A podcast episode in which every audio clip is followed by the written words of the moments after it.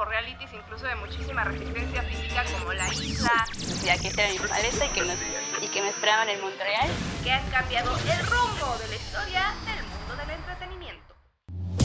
Entretenimiento, espectáculos, cultura. Esto es Tómate un cafecito con Monse Quintana. Comenzamos.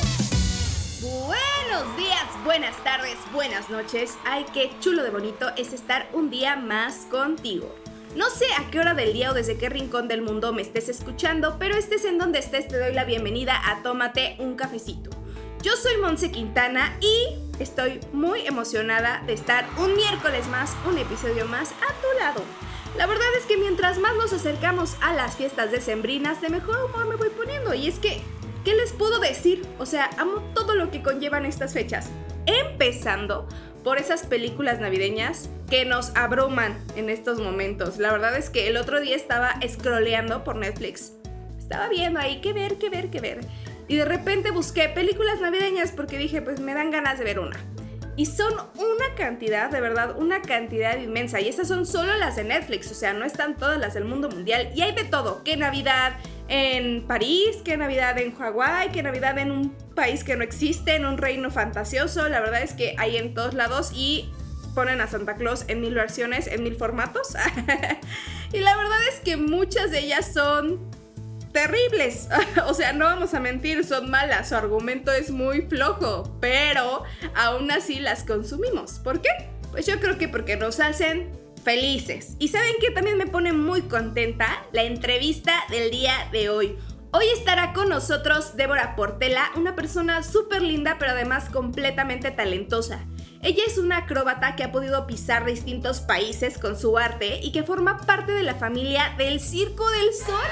Así es, del Cirque du Soleil y nos contará un poco de cómo es vivir una experiencia tan surreal como esa. Pero antes, vámonos con nuestra primera sección. ¿Sabías que un día como hoy, 16 de diciembre de 1903, el Majestic Theater en la ciudad de Nueva York se convierte en el primero en Estados Unidos en emplear a mujeres acomodadoras? Si estás un poco confundido y me escuchaste y dijiste, ¿qué carajos es un acomodador? Yo creo que sí los conoces, pero de todos modos, si hay alguien ahí que dice, no sé qué es, no te sientas mal yo te lo voy a decir. te estoy hablando de aquellas amables personas que te ayudan a encontrar tus asientos cuando vas a conciertos, a obras, etc. Sinceramente son héroes sin capa porque imagínense el relajo que se armaría si todos tuviéramos que encontrar nuestros lugares. Deberíamos poder hacerlo, o sea, sí deberíamos poder ser lo suficientemente civilizados como para llegar a un recinto y decir, boleto 8B, buscar el 8B y sentarte en el 8B. Así de claro es el sistema, sin embargo no lo podemos seguir.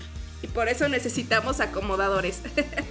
sí, sí, sin ellos sería un caos y seguramente constantemente tendríamos estas discusiones en las que alguien dice, hola, sí, ¿qué tal? Este, este es mi asiento y la otra persona, eh, eh, no lo creo. Me ha tocado ver hasta o sea, enojos, de verdad, enojos de eso que la gente se pone roja, que dices, ¿cómo no te está saliendo humo porque estás completamente rojo? De que se enoja de que le dicen que no es su lugar y efectivamente no es su lugar y no se mueve y los pobres acomodadores ahí tratando de mover al señor o señora, la verdad es que muy mal. Pero bueno, volviendo al tema, eh, sí, un día como hoy el primer teatro en Estados Unidos emplea a mujeres acomodadoras. Y aunque podría sonar como un hecho pequeñito, esto representó pues más opciones de empleo para las mujeres dentro de los teatros, porque pues bueno, no todo es actuar, también hay gente delante y detrás del telón que permiten pues que todo el mundo funcione, que todo el espectáculo se acomode perfectamente. ¿Qué sería de un show si nadie estuviera ahí sentado en su lugar viéndolo? O sea, qué chiste. Bueno, igual sí que chiste ahorita con el streaming, pero bueno, estas son otras cosas, son situaciones extraordinarias. Y bueno, como ya dejemos claro, en situaciones normales, parte importantísima de que este tipo de shows, espectáculos funcione, son los acomodadores. Y pues este teatro abrió las puertas a más mujeres y más empleos para ellas en un momento en el que seguramente no había muchos espacios para que ellas pudieran laborar, generar su dinero, porque eran los 1900. Y pues de ahí para arriba, porque reconozcamos que en las artes tenemos pues no solo grandes artistas, sino también guionistas, stage managers, directoras, gente que trabaja en la parte técnica, productoras. La verdad es que hay mucho talento y se le tiene que reconocer al género femenino, así como al masculino. Que hay mucho, pero hoy te quiero hablar de las mujeres y su papel en el rumbo, cómo cambiaron la historia del espectáculo. ¿Buscas música, cine o televisión? Entonces lo que necesitas es nuestro top 5. Mundo del espectáculo tenemos a grandes personalidades que no solo han hecho maravillas en la industria, sino para la industria, que igual y tú desconocías. Y es por eso que hoy te traigo a 5 mujeres sobresalientes que han cambiado el rumbo de la historia del mundo del entretenimiento. Número 5. No es ningún secreto, pues, esta falta de reconocimiento a las mujeres en la industria del cine. Sin embargo, hay mujeres que han jugado grandes papeles en el desarrollo de este. Un ejemplo de ello es Florence Lawrence, conocida como la primera estrella de cine. Fue la causante de que el nombre de los actores aparezca en la película. Antes de ella, los actores no recibían gran crédito por su trabajo, ya que los productores no querían que su fama creciera y así buscaran cobrar más hablando de codos. Cuando Florence llegó a las pantallas, pues la gente la amó y entonces exigían o exigieron conocer su nombre. Finalmente su productora accedió a ello y se convirtió en la actriz mejor pagada de su época, logrando después abrir su propia productora. Número 4. Imagínense, si hoy no hay tanto reconocimiento, en años pasados menos. Y en la época dorada de Hollywood, solo una mujer consiguió entrar en el área de producción. Te estoy hablando de Dorothy Asner, quien fue la única mujer directora de los años 30. Y también se le reconoce por romper los estereotipos femeninos en el cine y darle a sus protagonistas papeles que rompieron con la imagen de la mujer perfecta. Dorothy es considerada la primera feminista en el cine y una de las primeras figuras públicas de la comunidad LGBTQ. Número 3. Alison Bechdel es una feminista, artista, autora y activista LGBTQ. Y es conocida por haber creado el test Bechdel. ¿Qué es este test Bechdel? Bueno, pues este analiza la representación de las mujeres en ficción. Y aunque ella no trabaja dentro de la industria, pero, paréntesis aquí, por favor conozcan su trabajo, es muy bueno, tiene unas novelas gráficas muy buenas regresamos al tema, su contribución al mundo del cine ha sido grandiosa, ya que este test analiza la manera en que las mujeres son representadas en la gran pantalla. Y para pasar el test, una película o historia necesita, uno, tener al menos dos mujeres, dos, que hablen entre sí y tres, cuya conversación se centre en algo que no sea un hombre. El uso de su prueba para analizar el cine contemporáneo ha sido imprescindible a la hora de resaltar la falta de representación femenina en el mundo cultural. Y es que tristemente muy pocas películas aprueban incluso hoy dicho test. Número 2. Cheryl Lansing pasará a la historia como la primera mujer que dirigió un estudio de Hollywood en 1980 fue elegida como presidenta de producción del 20th Century Fox y años después se convirtió en CEO de Paramount Pictures. Y bajo su mando se realizaron grandes películas como Forrest Gump y Titanic. Y fue la primera productora en recibir una estrella en el Paseo de la Fama de Hollywood. Número 1. Oprah Winfrey es una de las mujeres más poderosas del mundo. Y en la historia de la televisión es una enorme figura rompiendo no solo con las barreras de género, sino también con las del racismo en Estados Unidos. Fue la primera mujer en conducir totalmente sola un show y más tarde convertirse en productora ejecutiva. Además de eso, convirtió su programa en un verdadero imperio del entretenimiento, al crear su propio canal, su estación de radio y su propia revista. Hasta ahora tiene 47 premios Emmys y ha sido nombrada por diferentes revistas como la mujer más poderosa de su generación. ¿Cómo ven a estas mujeres, a estas grandiosas mujeres? La verdad es que los avances que ellas han hecho en la historia del cine, en la televisión, de los medios, son invaluables.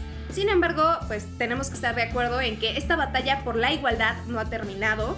Eh, hoy en día del 100%, digamos, de los trabajadores de la industria del entretenimiento, solo el 17% son mujeres. Entonces yo sé que hay gente que está harta de esta discusión, sin embargo es algo que se tiene que seguir platicando porque esto no está concluido, no está terminado y no está bien. Y bueno, no es que no haya talento femenino, claro que hay directoras, guionistas, gente muy preparada, pero pues no las contratan, así que hay que ponernos pilas mundo en ese aspecto. Y bueno, ya bajando un poco a un ritmo más relajado, hablemos de las recomendaciones de esta semana que están buenísimas. Por fin llegó el momento de escuchar las favoritas.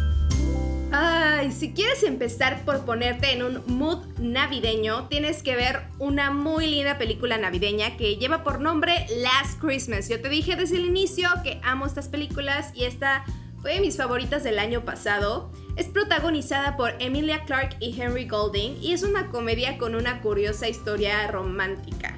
La cinta toma un elemento clásico de estas películas como el tener un personaje que podríamos catalogar como cínico, ajá, que ha perdido pues no solo el sentido de su vida, sino también el espíritu de la Navidad. un clásico. Sin embargo, nuestro personaje principal tiene un encuentro con alguien que servirá como su guía para salir del hoyo emocional en el que se encuentra. Y bueno, ahora, yo he escuchado y leído opiniones divididas en cuanto al final de la trama. Sin embargo, aquí solo te hablaré de mi perspectiva. Y la verdad, me encantó. Yo sí se los compré y lo agradecí sinceramente. Te recomiendo que lo juzgues con tus propios ojos, pero si lo que buscas es algo agradable para ver en las fiestas, diferente porque a mí sí se me hace diferente, esta es una buena opción. Además, toda la película está musicalizada con canciones de George Michael, lo cual también es genial. Esta cinta la podrás ver en HBO Go. Ahora, si lo que quieres ver es una serie, una gran serie, probablemente de mis cosas favoritas que vi este año, entonces tienes que ver The Umbrella Academy en nuestro viejo conocido Netflix. La trama trata de 43 niños nacidos en el mismo día con madres pues sin ninguna conexión aparente de distintos puntos del mundo y que, ojo, no estaban embarazadas el día anterior al que dieron a luz. Sí, yo sé, suena como una locura y es porque es una gran locura, pero es lo mejor, tienes que verla. Siete de esos niños son adoptados por un multibillonario increíblemente inteligente, pero que no es muy buen padre. Y ellos, o por lo menos la mayoría de ellos, tienen grandes poderes y es por eso que su padre los entrena para salvar al mundo. Su infancia no es nada fácil, por lo que al crecer se separan, pero años después se reencuentran debido a un acontecimiento agridulce, lo cual desata pues otros hechos con problemáticas cada vez más grandes, pero cada vez más interesantes. Ay, a esta serie yo me resistía, aun cuando decían que era genial, y cuando la vi por fin no podía dejar de verla, la verdad. Terminé las dos temporadas en dos días. Es turbo adictiva y tienes que verla en este instante. Y bueno, ahora sí, Vámonos con lo que todo el mundo ha estado esperando, nuestra grandiosa entrevista con una de las personas más divertidas y más lindas que he tenido el placer de entrevistar. Aparte tiene mucho que comentarnos, que enseñarnos y que compartir. Así que ahora sí, vámonos con nuestra invitada. Damas y caballeros, ha llegado el momento más esperado. Es hora de recibir a nuestra invitada especial. Volar alto nunca ha sido problema para esta valiente y persistente acróbata. Las artes circenses siempre han sido su pasión, logrando hacer magia a través del movimiento. Su naturaleza arriesgada y soñadora la ha llevado a concretar proyectos tan interesantes como ella misma, desde estar varada en una isla hasta llegar al Circo del Sol, lo que le ha permitido llevar su arte y el nombre de México en alto. Es un gran, gran gusto para mí estar con Débora Portela. Hola Débora, ¿cómo estás? Muy bien, muchas, no, bueno, casi lloro con la introducción. Ay, qué bueno. Esto, muy bonito, muchas gracias. ¿Tú cómo estás, mi Monty? Súper bien, muy feliz de que estés aquí con nosotros, de verdad es un honor tenerte. Yo sé que vamos a tener una entrevista súper increíble, entretenida y que aparte te vamos a aprender muchísimo, así que gracias por aceptar. Oye, yo sé que eres una mujer súper apasionada, eh, que aparte has hecho un poquito de todo. Eso de verdad me encanta, de verdad se ve por la trayectoria que has seguido que eres una persona súper aventurera. ¿Tú te definirías un poco así? Sí, definitivamente. sí, digo, has hecho un poquito de todo. Digo, has pasado por realities incluso de muchísima resistencia física como La Isla, Después, o sea, trabajaste eh, con las artes circenses desde muy chiquita y llegaste al Circo del Sol, al Cirque du Soleil. ¿Cómo fue tu experiencia al entrar aquí? ¿Cuándo pasó? ¿Cómo pasó? Te voy a platicar todo. Comenzó cuando yo me fui a vivir a Playa del Carmen, hace ocho años. Y pues en estos shows de Cocobongo, ¿no? Entonces yo fui al show este de Cocobongo y vi todo esto de las telas y te lo juro, Monse, que mi corazón empezó a latir así muchísimo. Y yo así de, wow, ¿qué es esto? Yo quiero aprender a hacer esto. Increíble. Y yo en ese entonces todavía vivía en Morelos y ya fue cuando tomé la decisión de irme a la Ciudad de México, terminé la preparatoria allá y encontré una escuelita de danza aérea y ahí comencé. Al principio fue muy difícil para mí, no podía subir la tela, no podía hacer nada. Eh, la ventaja es que pues de chiquita tomé clases de ballet, eh, y de gimnasia también, entonces como que ahí se quedó un poquito la flexibilidad y un poquito la, la memoria en tu cuerpo. Exacto, así es. Y pues así fue. Eh, después me enteré de la escuela de Puebla, hay una licenciatura en Puebla que es de circo también. Y ahí estuve, me metí, estuve un año y medio y ya estando ahí también tuve mi primer contrato, me fui a trabajar a Perú a un circo. ¡Wow! Súper padre, sí. Yo, mamá, ya me voy, me voy a ir a Perú, voy a ir a trabajar. Y mi mamá, ¿cómo, cómo, cómo? Sí. Y pues ya agarré mis cosas y me fui. También estuvo súper padre esa experiencia. Y ya me fui metiendo más y más y más y más y más. Después, eh, pues tuve presentaciones chiquitas, pasé lo de la isla también, que me fui. Me fui hace un, dos años, me fui a París con un amigo. Y estando ahí en París, me fui a entrenar con él, a entrenar. Y estando ahí, vi una solicitud, pues una audición, ¿no? Que se requería alguien que, que aparentara una edad de dos, de como de 13 años y dije, ay, pues, pues yo me veo chiquita, ¿no? sí la voy. Y yo pues voy a mandar mis cosas. Y era pura interpretación, no era tanto de acrobacias ni de danza aérea. Oh. Ajá. Entonces yo mandé me contestaron, me dicen que no, que muchas gracias y dije, bueno, pues no me, o sea, pues no me quedé con esa, ¿sabes? Con esas ganas de mandarlo. Y regresé a la Ciudad de México y como a los dos meses ya me llega otro correo de, hola Débora, estamos este, buscando a alguien que se especialice en dance trapeze, que esa es mi especialidad. La directora artística te está considerando y bla, bla, bla. Y yo a cinco de estar leyendo el correo y yo, ¿qué es esto? ¿Es en serio? Esto es un virus, esto no puede ser verdad. Digo, sí puede ser verdad. Pero entonces ya, pues yo así súper emocionada y les contesté de que sí, que claro que estoy interesada, que cuando nos vamos, casi, casi. Claro, sí, sí, sí. Y... Ya estoy en el aeropuerto. Sí, ya, ya tengo la maleta. y, y ya así fue como les contesté y ellos también súper rápido, ok, perfecto, pues en la semana nos ponemos en contacto contigo para hacer una videollamada y bla, bla, bla. Y yo, no, bueno, pues esto sí es real. y yo, y ahí me ves practicando en el espejo, así como que me van a preguntar, hola, soy Débora, ya sabes, ¿no?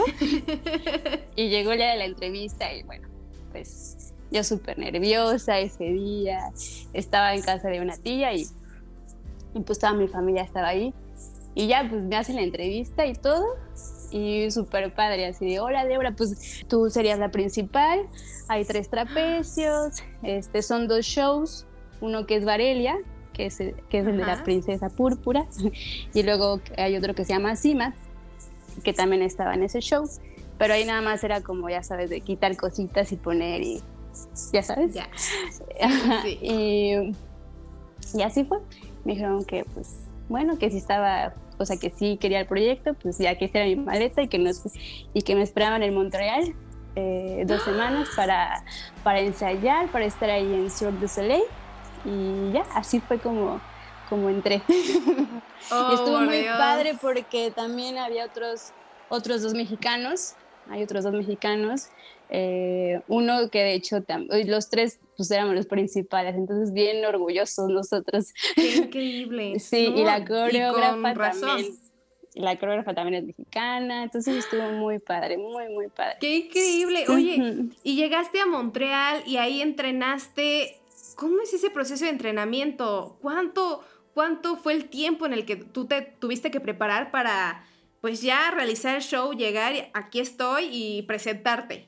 Pues bueno, fueron dos semanas fueron dos semanas de, de entrenamiento, de montar el, el show y, y ya, y pues ahí te enseñan en esas dos semanas te enseñan a maquillarte, pues te hacen las pruebas de vestuario, pues todo, o sea, todo, todo, todito, los shows, pues aprenderte los, los dos, que es el de Varelia y luego el, el otro que es de Cima.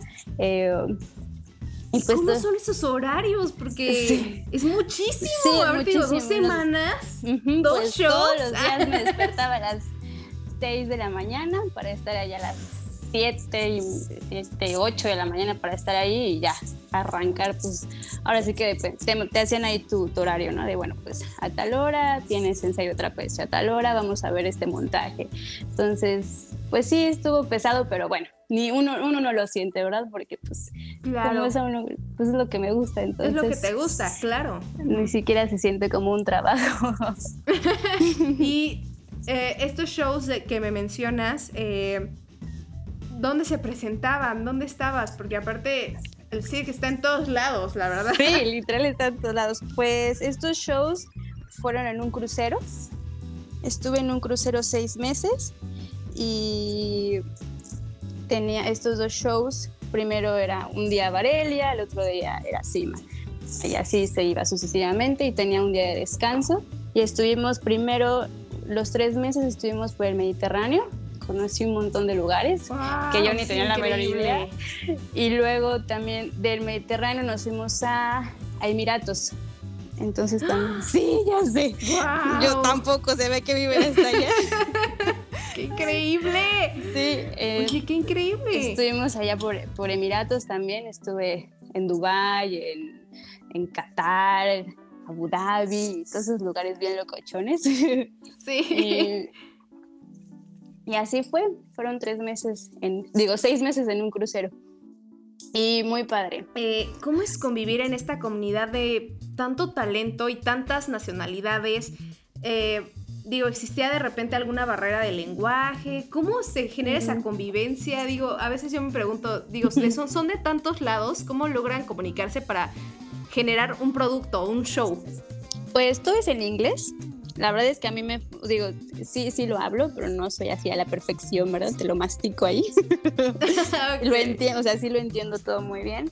Eh, y pues sí, todo realmente es en inglés. Eh, me ayudaba mucho también que estuvieran ahí, pues, un, algún, estos dos mexicanos. Y pues había, por ejemplo, Itali de, había una amiguita de Italia, había franceses, había de Hungría, había de este, de África también. Y pues sí, todo realmente era en, en, en, inglés. Y si había algo que no entendías, pues ahí, pues a señas o a ver cómo nos explicábamos. Pero no, no fue como un problema eso de, en cuanto a la comunicación. De hecho, no, de hecho, pues ya sabes pues cómo somos los mexicanos, enseñándoles aquí a los, a los demás, ¿no? un poquito de español. Oye, ¿y cómo es este rigor, digamos? tú llegaste a este nivel, que es un nivel Dios, eh, pero supongo que también el entrenamiento, la disciplina, también está en otro nivel. ¿Cómo experimentaste esto? Porque tú ya eras acróbata de antes, pero llegar a ello, al Cirque du Soleil, ¿cómo fue este, esta dinámica? Eh, en cuanto a entrenamientos, pues fíjate que no, no, no es tan exigente. ¿eh?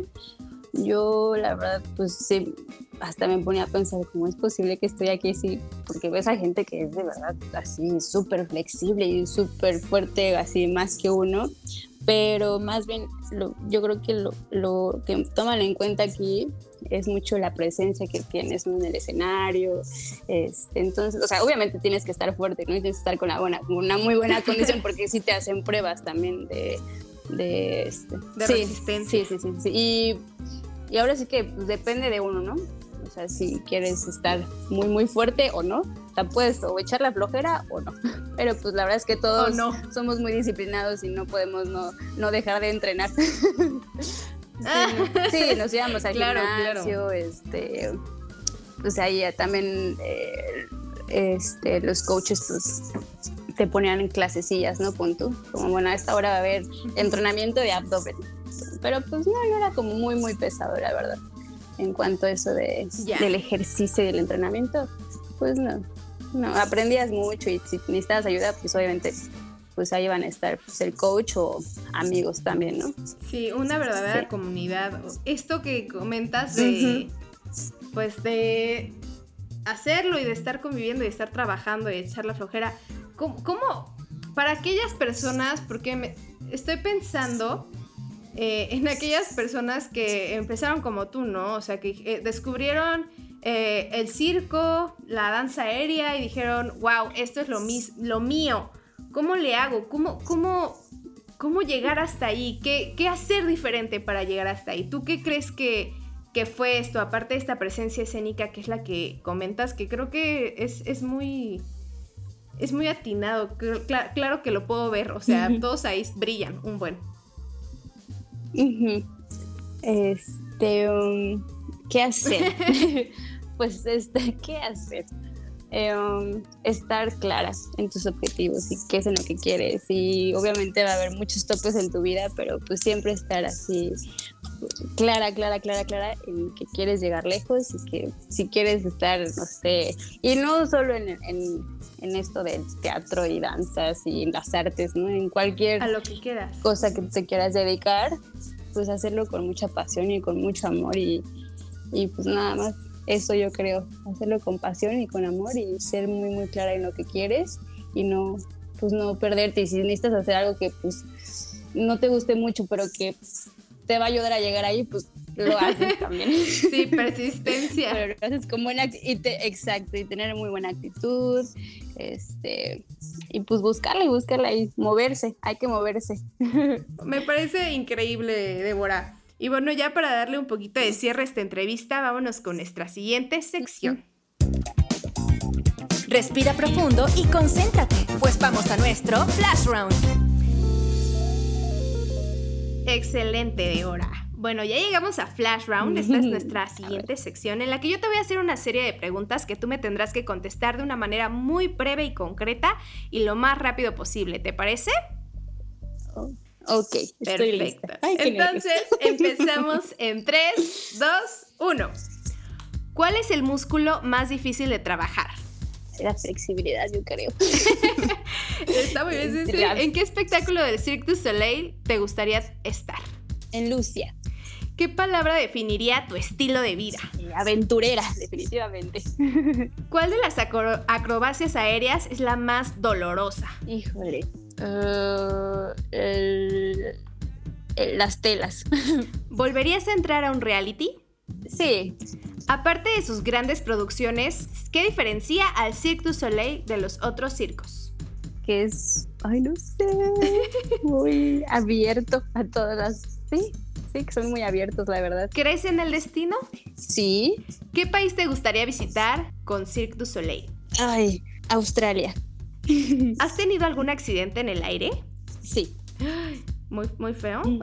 muy feo. No, ah. no, no, no estuvo feo. Sustitos, nada más, dice. Sustitos, sustitos. Si pudieras intercambiar lugar con cualquier artista del Cirque du Soleil que hiciera otra disciplina diferente a la tuya, ¿cuál sería la que te gustaría hacer? Rueda Sir y es en Italia. ¿Cuál crees que es tu principal aptitud? Ser muy alegre. Ah, sí, sí, se nota mucho, se traspasa. ¿Cuál es el mayor reto al dedicarse a lo que tú haces? Y el riesgo de tu vida. ¿Vale la pena? ¿Tú dirías que vale la pena? Ah, claro, 100%. si volvieras a llegar varada en una isla, ¿cuáles serían las cinco cosas que te llevarías? Eh, chocolates, un bloqueador, bueno, comida obviamente. Definitivamente, sabia decisión. Una buena chamarra, porque luego hace frío, aunque usted no lo crea, y una casa de campaña. ¿Cuál es el lugar más interesante que has visitado? Mm, ha sido Dubai. Lo primero que cruzó tu mente cuando te dijeron que te quedaste en el Circo del Sol. ¿Qué hice? ¡Qué locura! ¿Qué disciplina no estarías dispuesta a hacer por los riesgos que implica? No estaría dispuesta a hacer em, actos de fuego, yo creo. Perfecto, Débora. Pues esa fue nuestra última pregunta. Muchísimas gracias por estar aquí. De verdad fue un gusto platicar un ratito contigo. Se nota que eres una persona divertida, alegre, comprometida. Qué gusto de verdad fue platicar contigo y, y, que nos acercaras un poquito a esto que nosotros los mortales vemos como algo súper lejano, como el Cirque du Soleil. Ay, no, no, para nada, no, no, no, no, no, Solo hay que creer en uno y, y pues eso que digo, ser muy claro en lo que uno, uno quiere en la vida y creer, creer en, en uno mismo también y hacerlo con mucho, Oh, mucho amor. Muchas gracias, Débora, de verdad. No, muchas gracias a ti, muchas gracias a ti, Monse. Estuvo, estuvo muy padre, la verdad. Estuve un poquito nerviosa, pero pues aquí estamos. Ustedes Gracias, de verdad me divertí mucho, aprendí mucho. Yo y pues gracias, gracias de verdad por regalarnos unos minutitos de tu día. No, muchas gracias a ustedes y pues bueno, ahí este, cuando quieran, pues les doy una clasecilla también. Para que vean que sí se Pues, puede. Algún día. No, no, no, sin temor. Eso también está padre porque puedes enfrentar tus miedos. es cierto, es cierto. Pues muchísimas gracias, Débora. De verdad te lo agradezco de todo corazón. Muchas gracias a ti, Monse. Pues aquí estamos cuando quieran. Y ya aquí me terminé mi cafecito. Excelente. En nuestro episodio anterior, Se produjo una explosión, Obviamente hay muchas cosas que no puedo compartir, pero sin duda estos son momentos de euforia. Ni lo planeé ni me imaginé acabar trabajando para el canal. Sucedan en el mundo en el que habitamos, pero pues ni modo, aquí nos tocó vivir.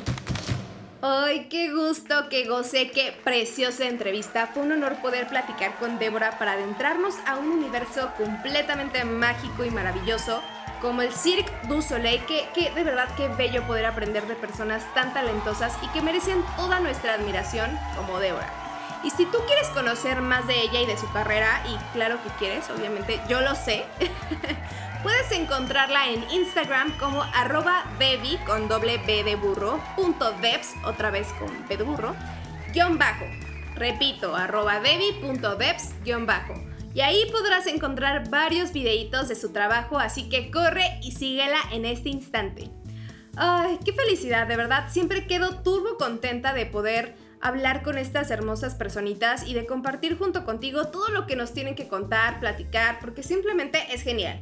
Y bueno, ya estamos llegando casi al final de nuestra primera temporada y la verdad es que no puedo creerlo, pero tenemos grandes sorpresas preparadas no solo para el fin de nuestra temporada 1, sino para nuestra temporada 2 y te vas a quedar con la boca abierta cuando sepas todo lo que se está cocinando. Si has disfrutado de estos episodios, por favor no te olvides de compartirlo en tus redes sociales y con todos tus amigos para que sigamos pues creciendo muchísimo, muchísimo como comunidad. Y también no olvides que nos puedes encontrar como Tómate un cafecito en Facebook y ya tenemos nuestra cuenta de Instagram, nos la estuvieron pidiendo y ya está. ¡Uh! Festejos, globos, luces. ¡Uh, uh, uh! no las ves, pero sé que las sientes.